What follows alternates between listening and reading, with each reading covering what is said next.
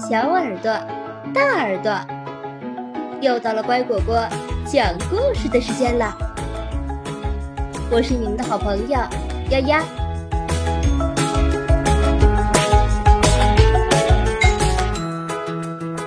老鼠与小偷。有一天，老鼠在打扫房间的时候。发现了一枚硬币，他已经好久好久没有品尝过肉的味道了。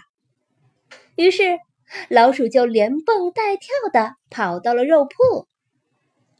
他把硬币交给屠夫，然后带着一大块肉，高高兴兴的回家了。到了晚上。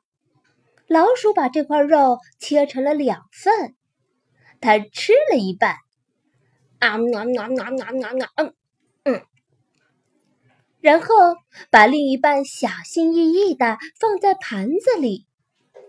他把盘子放在了架子上，然后就去睡觉了。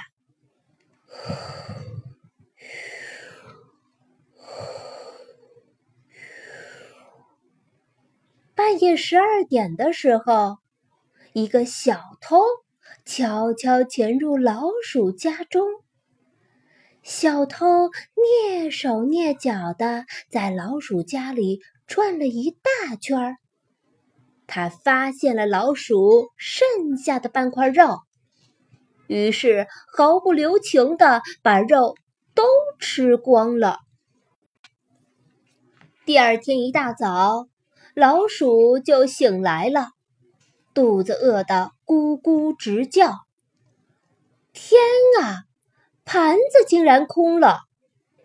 老鼠愤怒极了，砰的一声关上大门，朝法院奔去。早上好，法官先生，老鼠说道。昨天打扫房间的时候，我发现了一枚硬币，然后我去了肉铺买了一块肉，吃了一半，把另一半放在了架子上。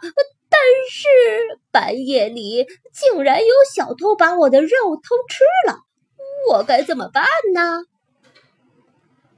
法官对老鼠说：“呃，呃，这太简单了。”你照我说的做，就一定没问题。你回到家去，在盘子里装满粑粑，把盘子放在架子上，在墙上反着钉一些钉子，在大水盆里藏一条蛇，在门后藏一头驴，在天花板上挂一只公鸡。然后呢，你就美美的睡觉去吧。老鼠回到了家里，按着法官说的，他在盘子里装满了粑粑，把盘子放在了架子上，在墙上反着钉了一些钉子，在大水盆里藏了一条蛇，在门后藏了一头驴，在天花板上挂了一只公鸡。然后呢？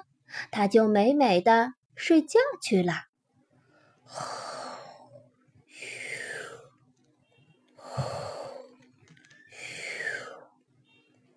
半夜十二点的时候，你猜谁来了？当然是小偷啦！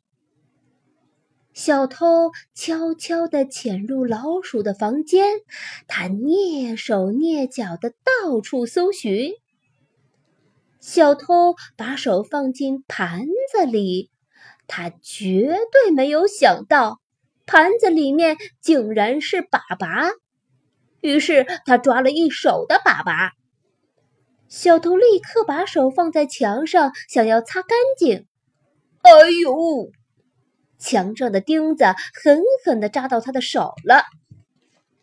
小偷想在大水盆里洗手。哎呦！藏在水盆里的蛇狠狠地咬了他一口。小偷又朝大门狂奔过去，打算逃跑。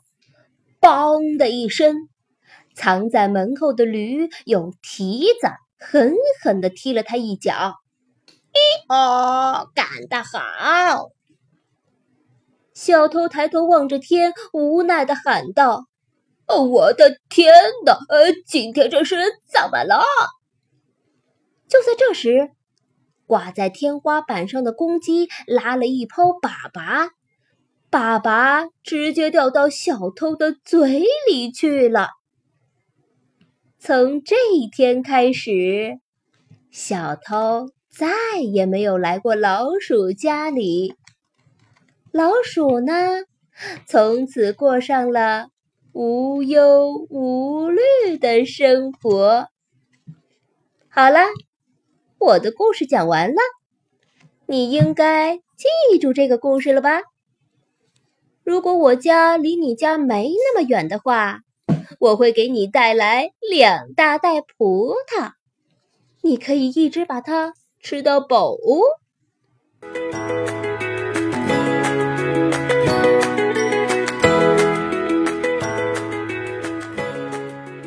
讲完了，你喜欢吗？感谢收听今天的故事，更多故事请订阅或收藏。乖果果讲故事，再见。